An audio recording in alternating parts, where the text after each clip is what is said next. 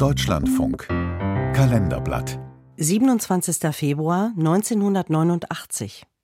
Vor 35 Jahren starb der österreichische Verhaltensforscher Konrad Lorenz. Ein Beitrag von Monika Seinsche. Konrad Lorenz wächst in einer Villa bei Wien auf. Im parkähnlichen Garten drumherum beobachtet er schon als Kind Tiere. Feuersalamander, Enten, Wildgänse. Aus der kindlichen Neugier wird später sein Beruf. Er studiert Biologie. Und nun macht er eine wichtige Entdeckung. Als eines Tages ein Graugansküken aus dem Ei schlüpft, nimmt er es kurz hoch, schaut es an und setzt es dann wieder ab. Das Küken aber folgt ihm von diesem Moment an überall hin. Das ist das Phänomen der sogenannten Prägung. Konrad Lorenz Jahre später in einem Interview. Wenn Sie eine junge Gans in Obhut des Menschen aus dem Ei schlüpfen lassen, so dass der Mensch das erste Lebewesen ist, das ihm begegnet, dann fixiert die junge Gans in nicht mehr rückgängig zu machender Weise ihre kindliche Anhänglichkeit an den Menschen, den sie als erstes begegnet hat. Seine Beobachtung aus dem Jahr 1936 hat Konrad Lorenz Welt berühmt gemacht. Ja, er hat mit seiner Arbeit im Wesentlichen zwei große Antworten gegeben. Peter Kappeler ist Verhaltensbiologe an der Universität Göttingen. Zum einen über die große Frage, wie wird Verhalten kontrolliert?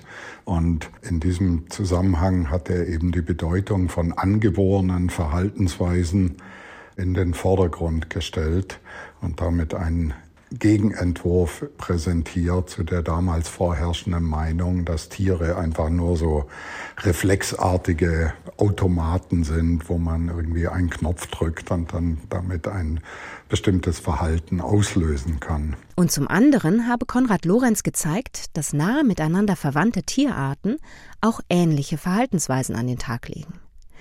Heute gilt er als Begründer der modernen Verhaltensbiologie. Im Österreich der späten 1930er Jahre aber werden Konrad Lorenz Erkenntnisse kaum gewürdigt. Dort herrscht damals ein katholisch-autoritäres Regime, erzählt Klaus Taschwer, Co-Autor zweier Biografien über Konrad Lorenz. Da hatte er als einerseits Protestant und andererseits als Darwin-Anhänger, der an die Evolution glaubt und nicht an die Schöpfungslehre, Schwierigkeiten.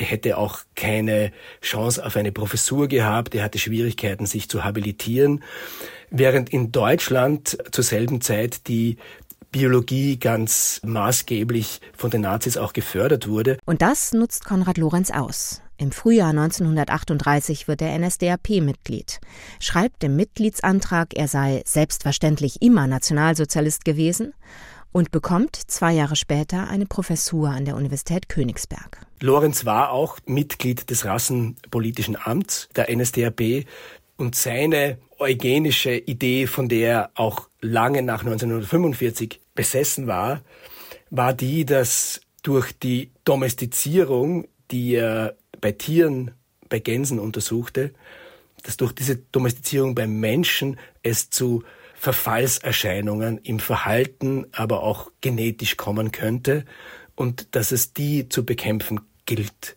Eine falsche Idee, die ihn, wie soll ich sagen, aus heutiger Sicht zu einem noch größeren Nazi machte, als er vielleicht eigentlich streng genommen gewesen ist. Nach dem Ende der NS-Diktatur und russischer Kriegsgefangenschaft wird Konrad Lorenz zuerst Professor in Münster, später in München und Direktor des Max-Planck-Instituts für Verhaltensphysiologie im bayerischen Seewiesen.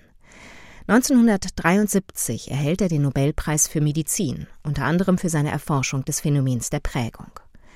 Diese Entscheidung wird schon damals stark kritisiert, denn es waren Texte von Lorenz aus den 30er und 40er Jahren aufgetaucht, die seine nationalsozialistische Haltung zeigten. Der Forscher kann die Wogen glätten, indem er beteuert, er habe kurze Zeit Gutes vom Nationalsozialismus erhofft und sich dann entsetzt abgewandt. Dass er Mitglied in der NSDAP war, verschweigt er sein Leben lang.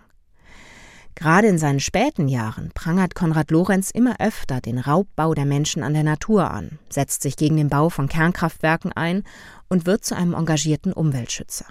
Also er war einfach eine große Persönlichkeit mit vielen Widersprüchen, die wir heute in gewisser Weise aushalten müssen. Konrad Lorenz stirbt am 27. Februar 1989 in Wien.